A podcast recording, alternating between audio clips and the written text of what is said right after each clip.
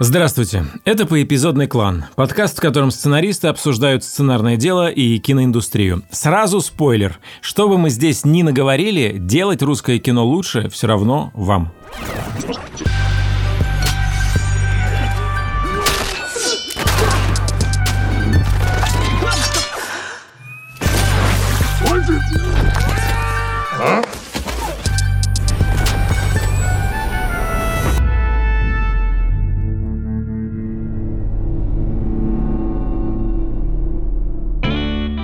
Меня зовут Николай Куликов, я сценарист, которому иногда приписывают полицейского с Рублевки, мелодраму и перевал Дятлова.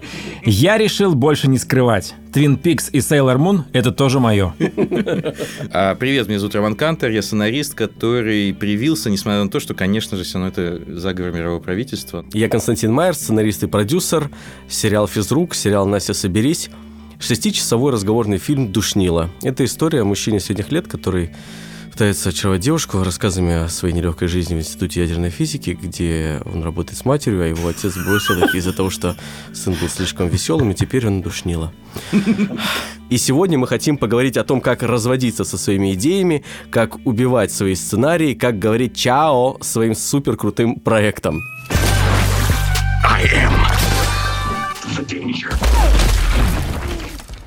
Эту тему предложил я. Я хочу немножко прояснить, почему я это сделал.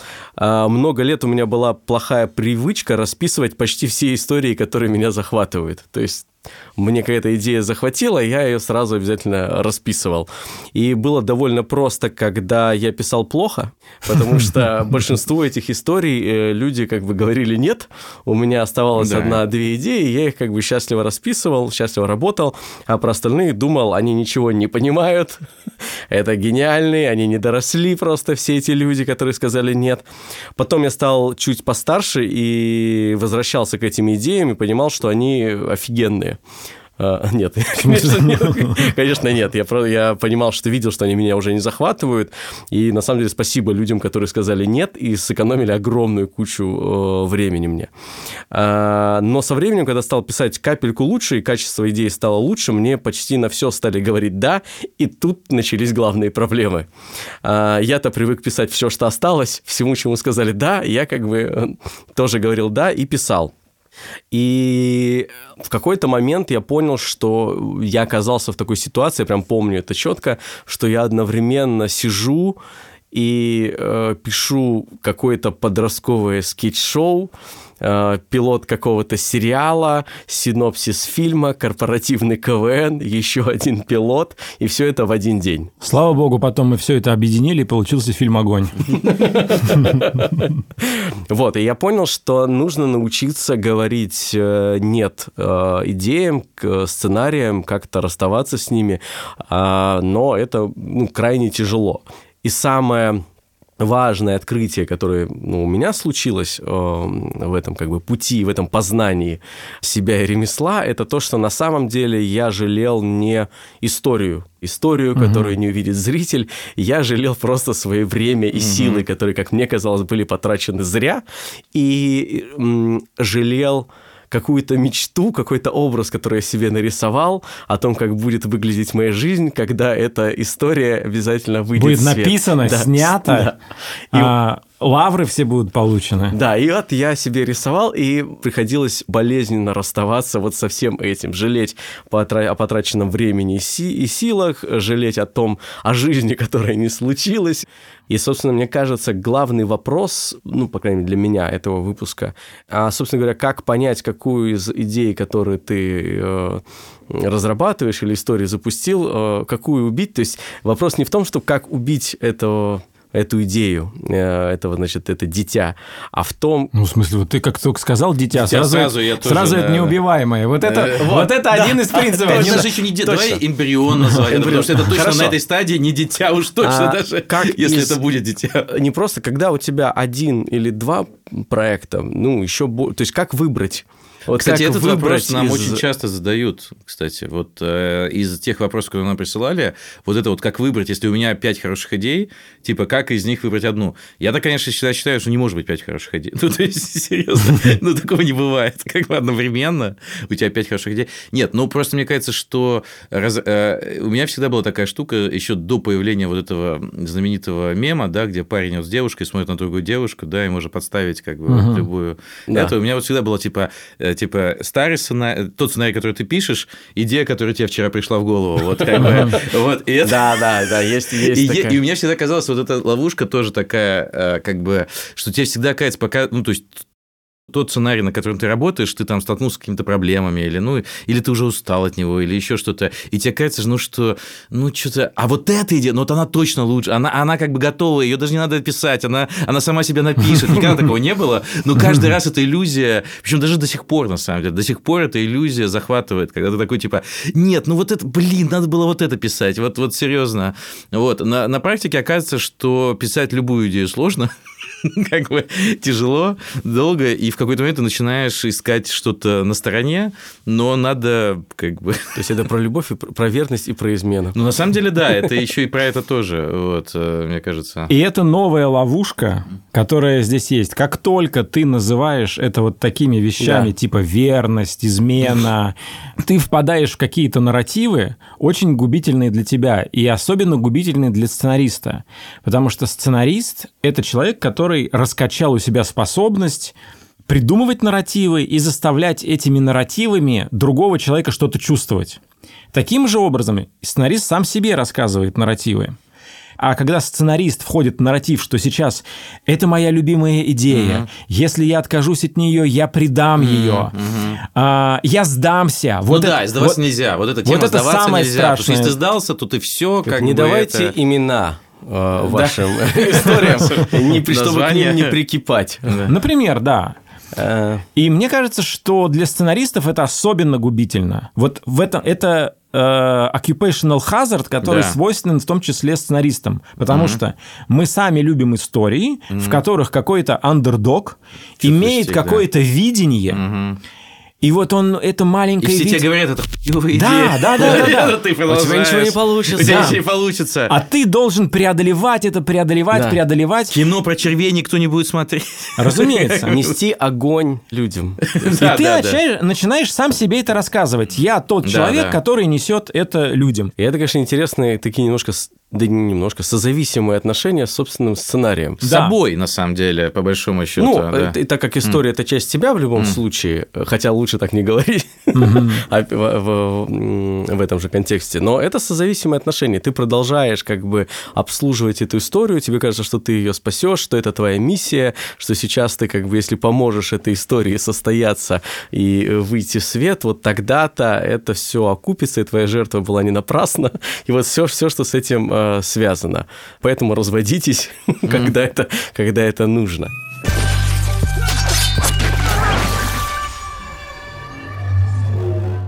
Но давайте вспомним вот э, истории, которые были у нас в жизни, когда мы с какой-то идеей жили, не хотели разводиться, а потом развелись, и все стало только лучше. А, Я специально залез во все заметки. Не то чтобы я сидел и их всех перечитывал, можно ввести просто идея, идея, поиске, и как бы и, смотреть. Ну, еще какие-то поспоминал. Я перестал считать, когда э, там перевалило за пятый десяток, вот просто идеи, которые просто так и, и валялись. Я их все записывал обязательно, надо не забыть, надо не забыть. А я выписал, ну, какие-то идеи, я, э, примеры этих идей э, я выписал. Некоторые из них, ну, были в стадии как бы готовых, ну, были сценарии, по сути.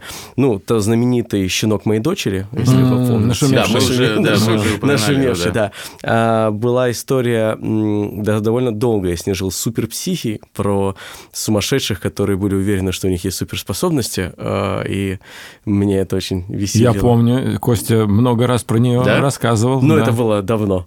Давно. Ну, в этом году Костя перестал э, намекать Сереже, что мы должны экранизировать пьесу «Велосипед». Шутка или не шутка? А, вы что? Потому что я на секунду. Для тех, кто не слушает нас так же религиозно, как э, мы хотели бы этого, э, напоминаем, что э, The Bicycle, а также The Circles of Destiny и «Велосипед» — это одно название нашумевшей пьесы молодого автора Константина Майера, которую он написал в 4 месяца. 14 лет, да? Да, Средство Златоустье, да, насколько я В помню? Старом Осколе. А, в Старом Осколе. А В городе Старый Оскол он э, на бересте этим самым точилом. А, еще было, значит, на- я не знаю, вот дальше я уже не знаю некоторых подробностей, там новогоднее счастье интроверта, Такое у тебя было? да, а боль – это был хоррор про дом, где все дерутся за последнее обезболивающее, то есть они просыпаются, это меня так захватило, это меня очень болел зуб мудрости, я думаю, я придумал, и не было обезболивающего, надо было до утра дожить. Костя, я сейчас страшную вещь скажу. Да. Костя, это реально хорошая идея. Она действительно казалась хорошей идеей, но она не казалась хорошей идеей для того, чтобы на ней работать два года Ну и да. писать про боль, а, про то, как люди убивают друг друга, как они чувствуют, как они страдают. Вот этого вообще не хотелось. Хочется понять, прежде всего, как ты понимаешь, что все, лошадь сдохла, слезь.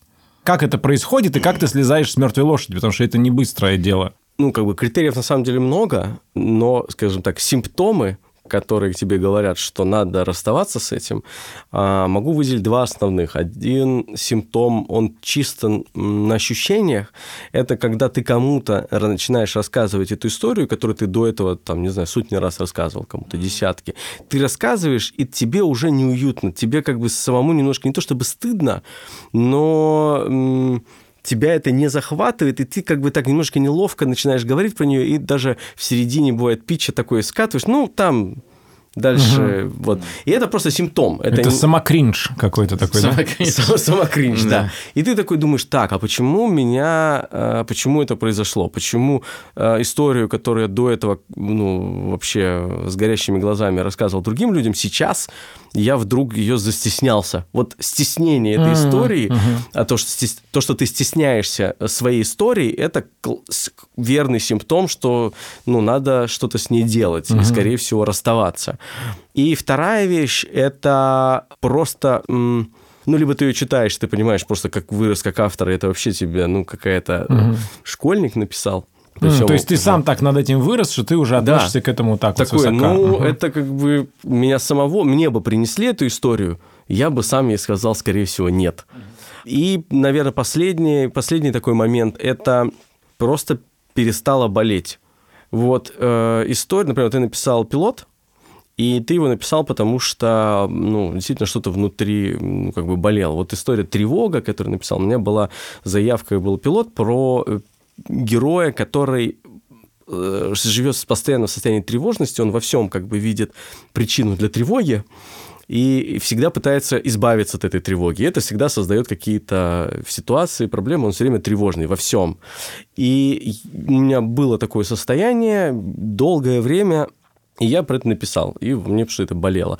А потом, спустя время, я понял, что во мне это не болит. И если даже этой истории скажу «да» вдруг, то я не хочу просто... У меня уже этого нет, нет этого подключения, и я не смогу это писать, ну, там, годами, условно говоря. То есть э, неловкость э, перестала болеть и... Перерос историю, да, просто У и то, как она меня написана. были...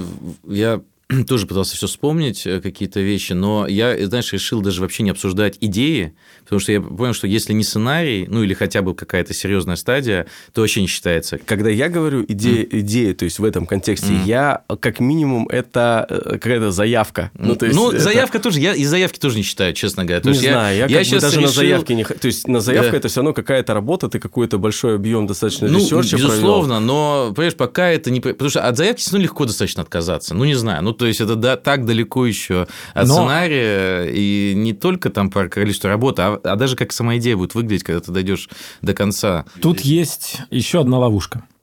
По-моему, это, кстати, я в скриптноутс услышал. По-моему, там говорилось про долговую яму идей. М. Такая тема, грубо говоря, тебе 1 января пришла какая-то идея какого-то суперфильма. Ты ты над ней жил месяц и думаешь, так, сейчас я ее куда-то пристрою, и вдруг 2 а, февраля уже не в январе, а в феврале тебе приходит новая идея, там еще оглушительней. Угу. И ты такой ей говоришь, идея, подожди, пока не уходи, постой пока здесь, я вот той занимаюсь. Потому что она раньше пришла, и ты начинаешь ее куда-то пропихивать, ей заниматься. Приходит 1 марта новая идея. Ты говоришь, стой идея 1 угу. марта, стой, я еще вот той занимаюсь.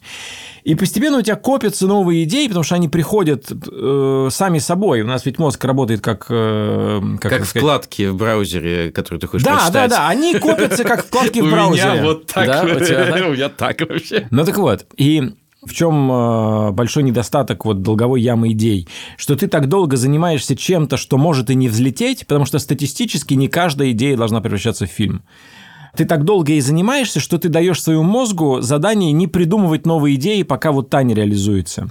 И ты становишься закрытым к новым идеям.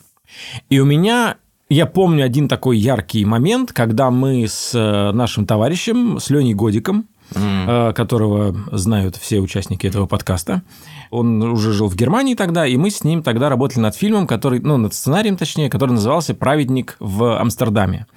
Про... Э, и мне по-прежнему кажется очень клевый концепт. В Кёльне живет истинно верующий христианин, парень 22 лет, он ведет блог о том, как стать хорошим христианином, э, абсолютно чистый чувак. И он снимает э, комнату в квартире еще с разными чуваками, которые тоже ведут свои блоги. И у него есть девушка, в которую он влюблен, тоже она член его секты, но она живет в Амстердаме. И как-то он так решает сделать ей предложение в там какой-то определенный день, и вся эта его ватага, которая живет с ним в э, квартире, ну, они над ним потешаются там за его спиной, и они говорят, слушай, ты точно должен ехать, мы поедем с тобой, мы снимем это путешествие, снимем это свадебное видео, вы на всю жизнь запомните это. И они все отправляются в Амстердам. И они там переживают все приключения, которые должен представить, вот которые переживает верующий как бы в Амстердаме. Uh-huh. То есть там наркотики, uh-huh. квартал красных фонарей и так далее. Ну вот, и мы и довольно звучит вот пока все довольно цельно.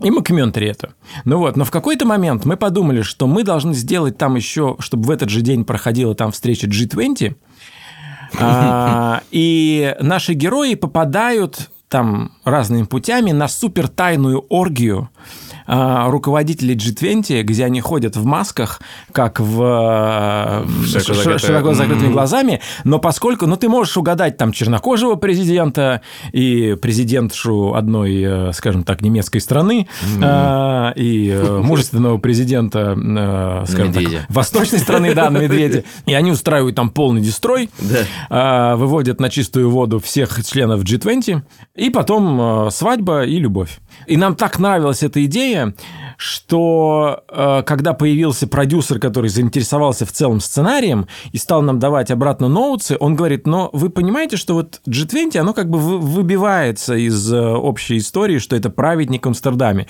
Мы говорим, как же, ну это же коррумпированные люди, там оргия, там секс, там наркотики, а он праведник, м-м, как он растеряется. И на продюсер говорит, ну это политика, это как бы другая вообще сфера. И мы такие, нет, нет, ну я в основном. Нет, нет, нет, нет, нет, мы должны держаться за эту идею, это уникальная идея. И с тех пор нет ни фильма этого, ни э, этого продюсера нет, и мы с Леней ничего не пишем. Слушай, ну я должен, извини, просто про Леню рассказать историю и про Амстердам, что мы, когда, по-моему, я был еще до первого или уже до второго курсе в Париже, и мы с ним, а он учился как раз э, в Германии, тогда еще не в Кёльне, по-моему. А, Дорогие а, слушатели, и... я с Леней Гудиком постольку поскольку знаком, и слушаю сейчас истории из Кёльна в Амстердаме, во Франции, так же, как и вы. Продолжай. Да, да, да. И, и, короче, и мы договорились с ним, ну, просто мне забавная история, что вы договорились с ним встретиться в Амстердаме, и, значит, и вы приехали, заселились в гостиницу. Это должен был быть э, такой у них праздник, День королевы, это прям главный праздник в Амстердаме, просто, и так хотел, собственно, мы на него и приехали. Значит, и мы, и мы, ну, как бы думаем, так, ну, все, вот праздник, да, ну, еще день целый есть, как бы, до него, что поделать? Ну, и мы всякое ели, как бы, там, и, и в общем, развлекались в, в номере, в общем, обсуждали идеи, сценарии, мысли, очень так как-то подробно. Что-то с улицы доносилось, но мы как-то не обращали на это внимания, потому что знали, что на следующий день будет праздник большой, все. И на следующий день мы выходим и понимаем, что был вчера. И там просто, просто следы великолепного праздника. Просто, знаешь, там валяются какие-то голые люди, какие-то баржи там плавают. На самом деле, в этих двух ситуациях есть что-то общее. А, мы Леня Годик. Во-первых, Леня Годик, да. А, но это скорее положительная часть этой истории. Но а, мы очень заняты одной задачей. И извне к нам приходят сигналы переключить внимание на что-то другое. Вам это были крики с улицы, в нашем случае это был голос разума этого продюсера. Но мы так уперты в этот момент, так сосредоточены на этой идее, что мы готовы отказаться от этих намеков судьбы и в итоге потерять что-то классное, что-то более классное.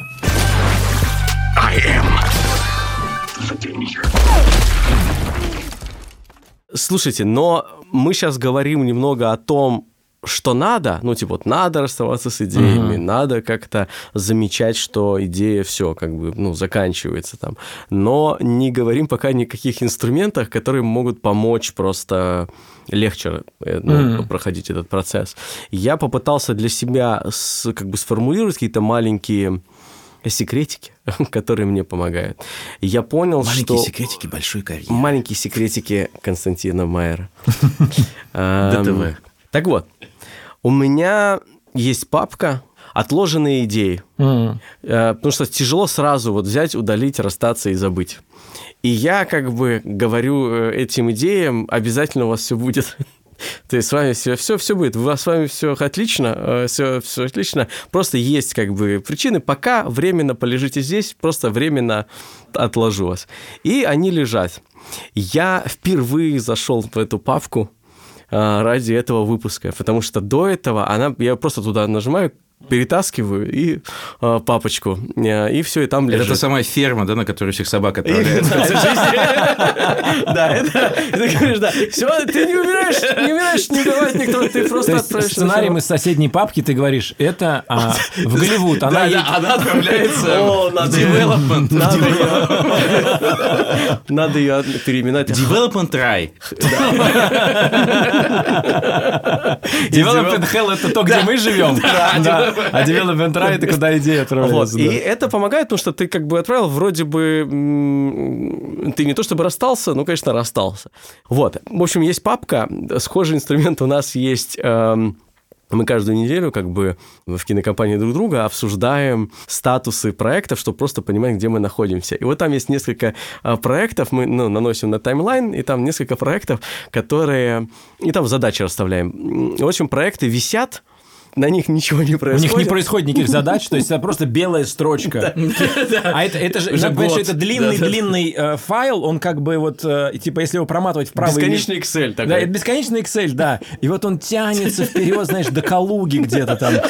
Такое расстояние. И как бы и сначала как бы была вера, даже какие-то так, давайте напишем обсуждение. Такой Штурм. Хоть что-то И как бы так, потом просто, ну пусть пока висит, вдруг сейчас мы там освободимся, что-то это. Потом ты над этим начинаешь уже смеяться над этой ситуацией, и как только ты начинаешь смеяться над этой ситуацией уже, тебе гораздо легче как бы сказать этой истории нет, потому что, ну, ты уже к ней несерьезно относишься. Э, Нет такой ценности и важности в ней. И э, это тоже путь. Еще э, из реально классных, как мне кажется, способов это найти, просто выписать, э, чем помогла тебе эта история, что полезного она тебе дала как человеку, как автору, и что полезного она потенциально может дать э, будущим историям. Неважно, что это, может быть решение, или ты вдруг какой-то прием обнаружил, или еще что-то, и не значит, что это обязательно применится и в таком виде. Но ты скорее какие-то свои какие-то находки, какую-то Мгм. часть ремесла Ну, своего на органы Да, да. пустить это Ну, всё, точнее, я бы сказал, что ты ищешь способ сказать этой истории спасибо. Да, Да. это к Ага. этому ведут. И ты как бы за счет, как только ты выписал, ты понимаешь за счет, что она не впуст... ты время потратил не впустую, история не просто так прожила с тобой там э, это время, она действительно нужна была, и она является в какой-то степени фундаментом других историй и тебя как автора. И тогда это очень помогает. Эта штука пришла, на самом деле, это совет из терапии, так э, то же самое делают, когда расстаются, то есть когда происходит развод или расставание, то советуют, собственно говоря, выписать какие-то качества партнера, за которые вы можете их, их поблагодарить, чтобы этот процесс происходил, ну, как-то мягче. Ну, ты завершение какое-то Да, производишь. какое-то завершение, да.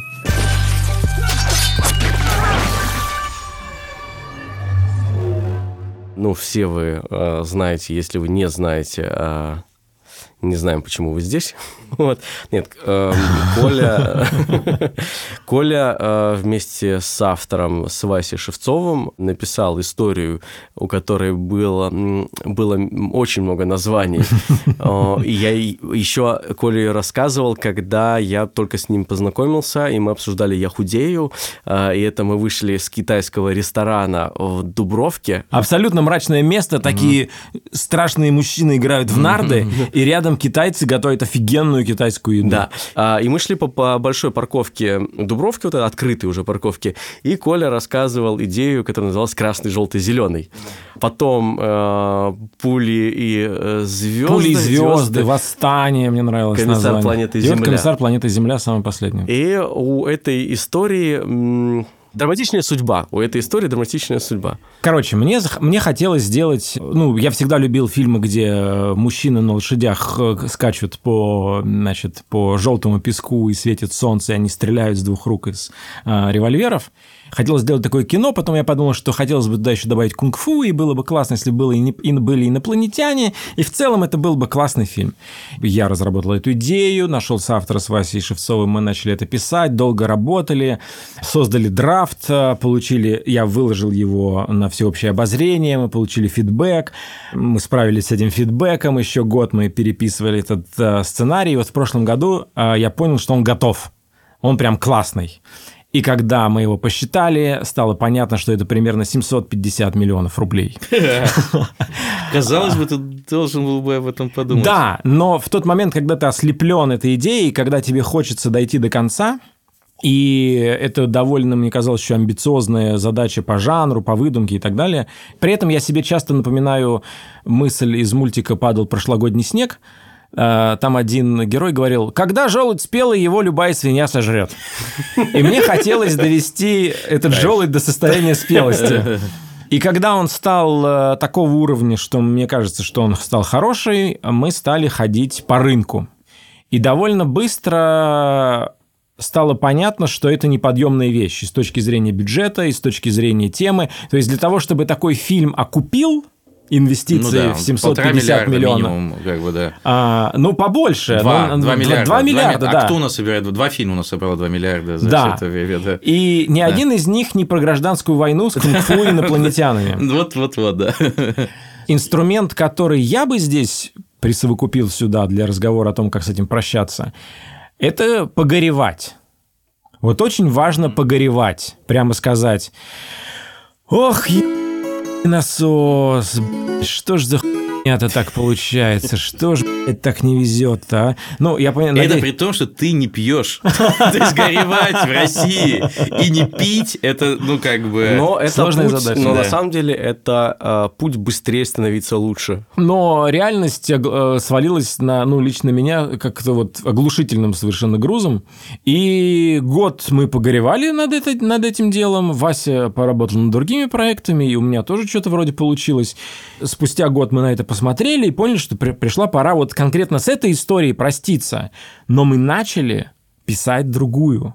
То есть я подумал, если я хочу сделать истерн, если я хочу жанровый разговор о гражданской войне, если я хочу, чтобы там были перестрелки, погони, ничто не мешает сделать это без инопланетян Да, да. и без кунг-фу. То, что мы тебе говорили в самом начале. То есть, по сути, если это инструмент называть, помимо горевания, вы можете понять, что если вы реально про- проделали огромную работу с точки зрения вообще исследования, research а, каких-то героев, которые вы как бы выкопали, это просто само по себе вы стали обладать каким-то уникальным знанием и уникальным пониманием, которое может стать основой для другой истории, а, ну, как бы в этой, в этой теме или там в, в- с этими знаниями. Это тоже классное на самом деле. Да, и я, прости, что сейчас перебиваю тебя, но я точно так же понимаю, какие плюсы я извлек из этой истории. Я, мне кажется, наконец-то научился писать экшен. Вот я научился его классно описывать. Мне кажется, мы с Васей за это время просто выросли как авторы еще над собой. Да, да, мы да, сработались, и мне кажется, вот сейчас тот заход, который мы снова сделаем, мне кажется, он э, ну, пойдет быстрее уже. То есть это бы не будет, будет не два года, или он пойдет бодрее. Это, грубо говоря, дни Турбиных, только Истерн. Да классно. Это не турбулины, если бы они что-то делали, как бы. I Мы сейчас говорим, исходим из того, что мы немножечко как бы авторы в вакууме, то есть которые ну, су- угу. существуют сами по себе, что-то написали, от чего-то отказались, э, что-то пошли, вдруг запустили. Угу. Но понятно, что кино суперкомандная работа, и мы чаще всего завязаны с какими-то, связаны какими-то обязательствами с другими участниками процесса, и э, происходит вот что. Мне кажется, это самое, угу. одно из самых страшных. Мне кажется, я знаю, о чем ты сейчас скажешь, я прям ну, чувствую, ты, о чем ты, ты как скажешь, бы да. пишешь историю, ты находишься на каком-то там энном драфте, да, все и готовы. вдруг понимаешь, понимаешь, что ты не хочешь жить с этой А историей. ты пацанам пообещал. А ты уже, пацанам да, ты, уже- пообещал. ты, можешь не только пацанам, Пацанам, пообещал, может, уже там документы на подачу готовятся, или, там, или уже подали, я не знаю, там, знаешь, что да, в таком духе. пацанам, девчонкам, Да. всем пообещал. И еще, возможно, и семье пообещал, что ты вот сейчас это выпустится, и ты сможешь поехать отдохнуть, и, или там, грубо говоря, это получится какие-то деньги, которые Мгм. придут, и ты вдруг понимаешь, что это не то, и надо, ну, возможно, сказать, этой истории нет. То есть, понятно, есть способ такой, прийти с повинной головой, говоришь, я вот это чувствую, это... э, Так ты же нам рассказывал, как тебе нравилась эта история. Ох, Рома, ты сейчас всех так нас сказал, я сразу- Да, сразу ты нас будто оказался убедил. в этой А я говорил, что не надо, а Да. ты сказал нет. Кто сказал, давайте еще раз доверимся Майеру? Вот кто сказал такое? Когда он нас Ребят, подводил. Все так, все так, все понимаю. Но вот это, вот что, что вот готов вот Да. все, все делать. Деньги вернуть не могу.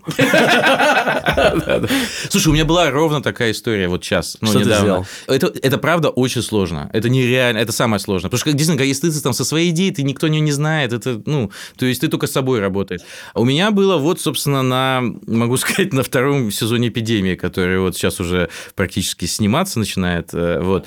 А мы там, я не знаю, с моими авторами год фактически писали одну историю. Написали шесть серий еще в июле этого прошлого года.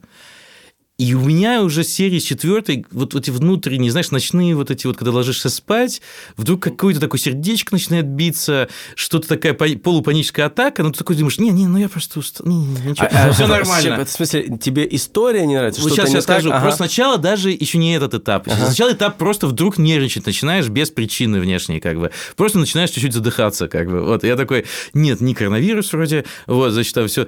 Вот, просто как-то некомфортно. Рассуждаешь про эту историю, и вот ощущение, что такое пишется, пишется, работает, работает вроде, но какое-то внутреннее ощущение, что это все какое-то вот такое вот, ну, ну, средненько, ну, вот средненько. Ну, то есть, вот, ну, ну, ну, не тащит вот тебя самого, вот, ну, не тащит. А что с этим сделать, непонятно. Вот уже все. Ну, то есть, вот уже, уже, уже как будто бы... Уже это не остановить, Да, уже, уже как бы это не изменишь. И ты знаешь, я живу вот с этим, условно говоря, там месяц, да, при том, что вот тоже готовюсь, ну, ты, ну, и что я сейчас скажу, мы год писали, исто- опять же, э, это и к моим соавторам тоже, я именно должен сказать, ребят, знаете, все, что мы писали, как бы... вот Я должны- вас свел, да, я вас но вел. оказалось... да. более того, при том, что мы же к Что этой на истории пришли еще тоже не сразу. То есть до этого было еще там две или три абсолютно других версий, там, синопсисов, поэпизодников. и так далее. Короче, идут продюсеры, вдруг неожиданно у нас новый сезон по сериям, я жду, как бы вот про серию скажут, вдруг они такие сидят, говорят, слушайте, знаете, что нам кажется? Мы вдруг подумали, блин, мне кажется, мы не туда пошли.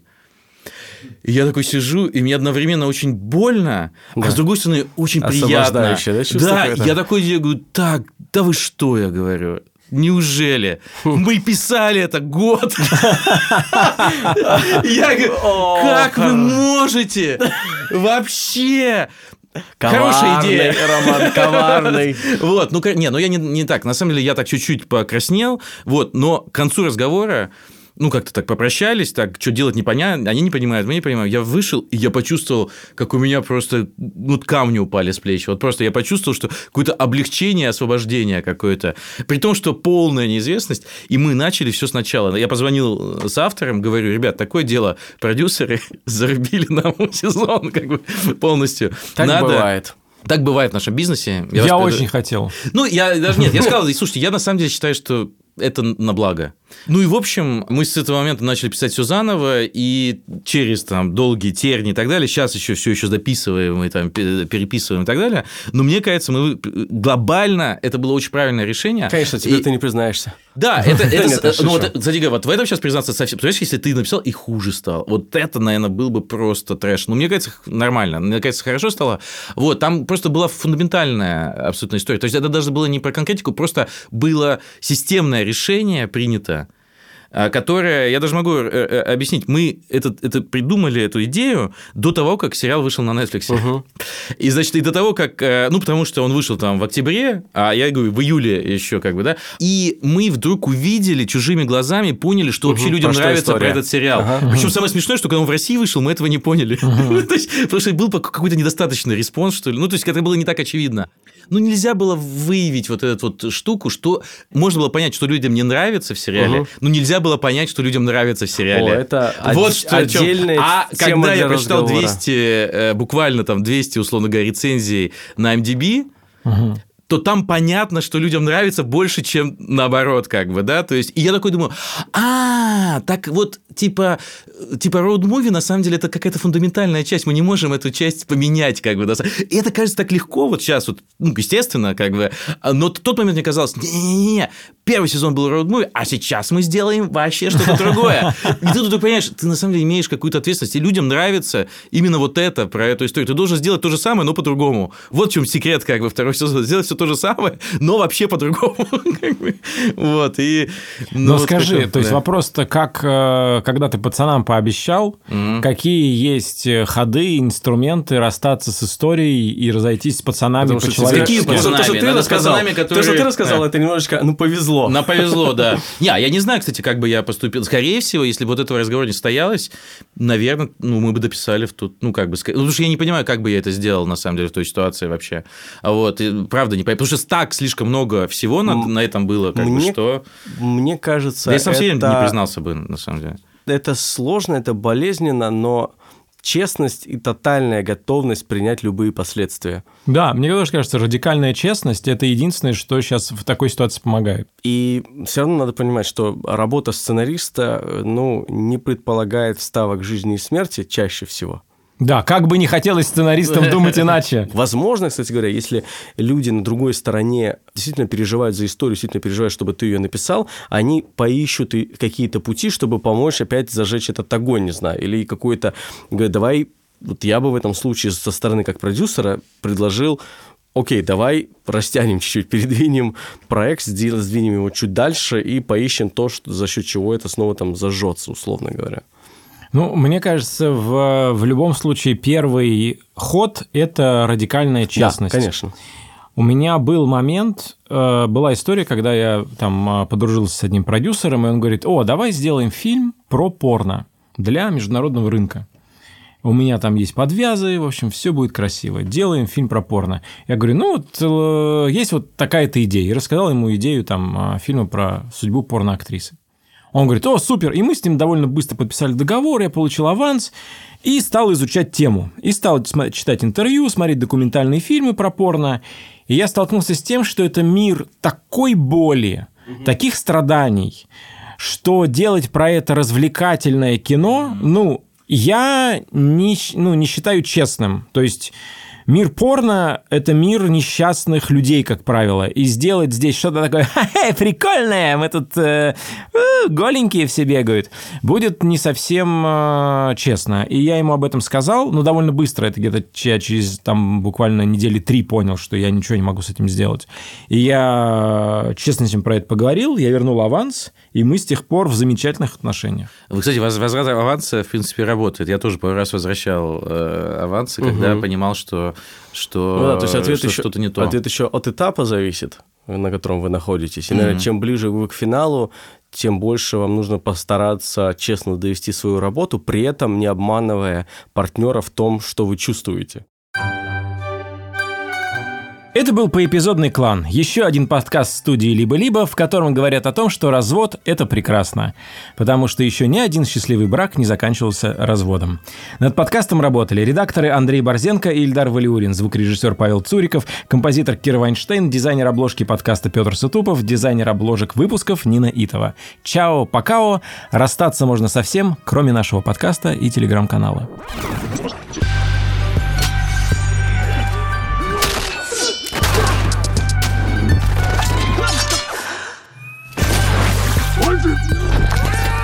Huh?